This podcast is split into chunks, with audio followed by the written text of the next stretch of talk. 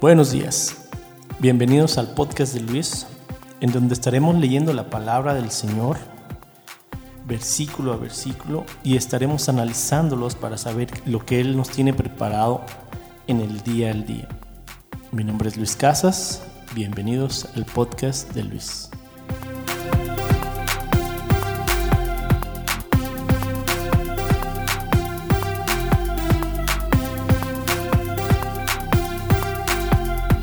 ¿Qué tal? Muy buenos días, ¿cómo están? Soy Luis Casas, bienvenidos una vez más al podcast de Luis. Hoy vamos a hablar sobre el Salmo 117. Es el capítulo más pequeño de los Salmos. De hecho, es el capítulo más pequeño de toda la Biblia, pero no por eso es el menos importante. Eh, al contrario, este capítulo es un resumen, una síntesis de lo que el Señor quiere que nosotros hagamos, para lo que hemos sido creados. ¿Ok? Oremos. Señor, te damos gracias por el día de hoy. Gracias por poder abrir nuestros ojos, Señor, por deleitarnos con el día que hoy tú preparaste tú para nosotros. Gracias por todas esas cosas maravillosas que tú haces para nuestro deleite, Señor. Te amamos y te glorificamos, Señor. En nombre de nuestro Señor y Salvador Jesús. Amén. Muy bien. Hoy vamos a hablar del Salmo 117 en la versión Biblia Dios habla hoy. Y dice así. Alabanza al Señor naciones y pueblos todos alaben al Señor, pues su amor por nosotros es muy grande. La fidelidad del Señor es eterna. Aleluya. Aleluya, así es. Como les comentaba, este, este capítulo eh, solamente tiene dos versículos, pero eso es una síntesis de lo que hemos, para lo que hemos sido creados. El Señor, el Señor eh, cuando nos creó, nos creó pensando en, que fuéramos nosotros eh, los principales alabadores de este, de este mundo, de este sistema, de este, de este lugar, de todos lados. Por eso aquí dice, naciones y pueblos todos alaben al Señor.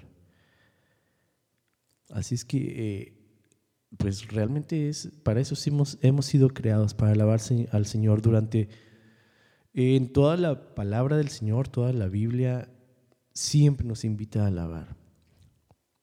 Nos invita a alabar y no importa el momento que estés pasando, no importa si está, es un momento difícil, es un momento fácil. Él nunca nos dice, cuando estés en momentos fáciles, alaba al Señor.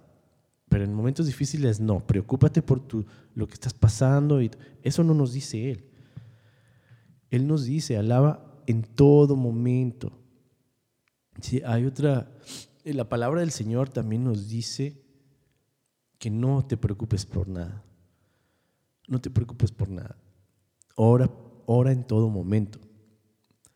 Y aquí Él nos dice que hay que alabarlo en todo momento porque su amor por nosotros es muy, muy grande, muy, muy grande. Así es que yo los invito a que lo alaben en todo momento. Es muy fácil alabarlo en, momentos fáciles, en momentos de alegría, en momentos de gozo, es muy, muy fácil, pero lo difícil y, el reto realmente es alabarlo en los momentos difíciles. Yo ahorita estoy pasando por momentos eh, difíciles, Ah, tengo hijos adolescentes, es muy difícil. Ahorita estoy pasando por una etapa en donde mi trabajo es, no es lo que esperamos, pero yo he decidido alabar al Señor. ¿Por qué? Porque sé que Él tiene el poder, porque sé que Él tiene el control, porque sé que Él sabe lo que me va a dar, sabe cuándo me va a dar trabajo, sabe cuándo me va a dar la, la paz con mis hijos en su tiempo. Pero mientras eso pase, yo alabo al Señor. Así es que si tú estás pasando por un momento difícil, por una situación difícil, por cualquier cosa que estés pasando, alguna separación, problemas con tu esposo, problemas en el trabajo, yo te invito a que lo alabes. Yo te invito a que le, des la gloria la honra a Él alabándolo. Te lo puedo asegurar 100% que cuando uno alaba al Señor, las dificultades se van. Eso te va a dar una paz interior, una paz que solamente el Espíritu Santo te puede dar. Así es que,